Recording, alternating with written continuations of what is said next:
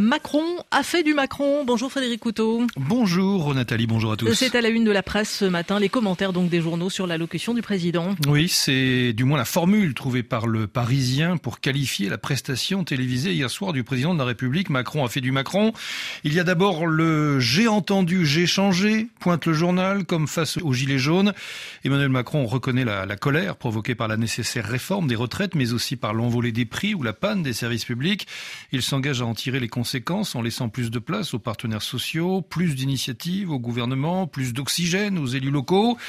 Il y a aussi, poursuit le Parisien, le en même temps des origines qui le pousse à promettre 100 jours d'apaisement et d'unité, mais en s'attaquant à des dossiers tous sauf consensuels, de la réforme du lycée professionnel à celle du RSA, en passant par l'immigration. Bref, Macron a fait du Macron. Cela lui a permis à tant de reprises de se sortir d'une passe impossible, de surmonter une crise inédite, mais, mais, s'interroge le Parisien, cela peut-il fonctionner encore? Le Figaro en doute fort. Une simple allocution, même placée sous le patronage de Notre-Dame de Paris ou de Napoléon, rappelons que les 100 jours se sont très mal terminés, ne peut retourner une situation aussi critique, affirme le Figaro. Le chef de l'État est le premier à le savoir. Hier soir, c'était son premier pas pour une longue marche de réconciliation.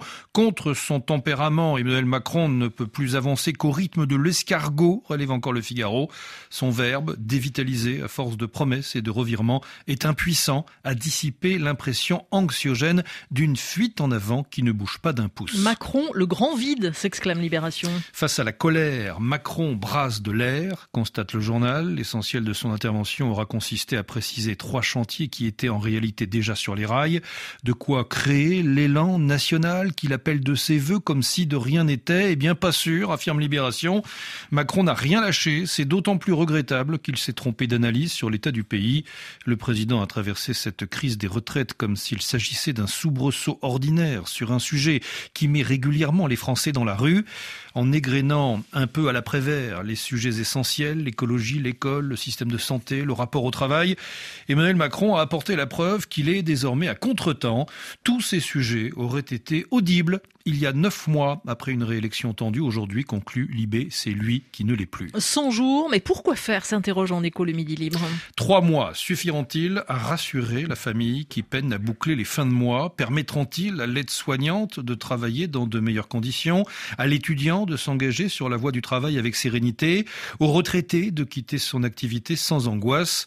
Si Emmanuel Macron ne parvient pas à lever les doutes sur ces simples questions, ce sera alors un coup pour rien, s'exclame le Midi Libre, une opération marketing de plus. En effet, renchérissent les dernières nouvelles d'Alsace, on peut prendre la déclaration du chef de l'État par tous les bouts, la décortiquer comme on veut de ce gros quart d'heure de molle tentative de rabibochage. Il ne restera finalement qu'une phrase.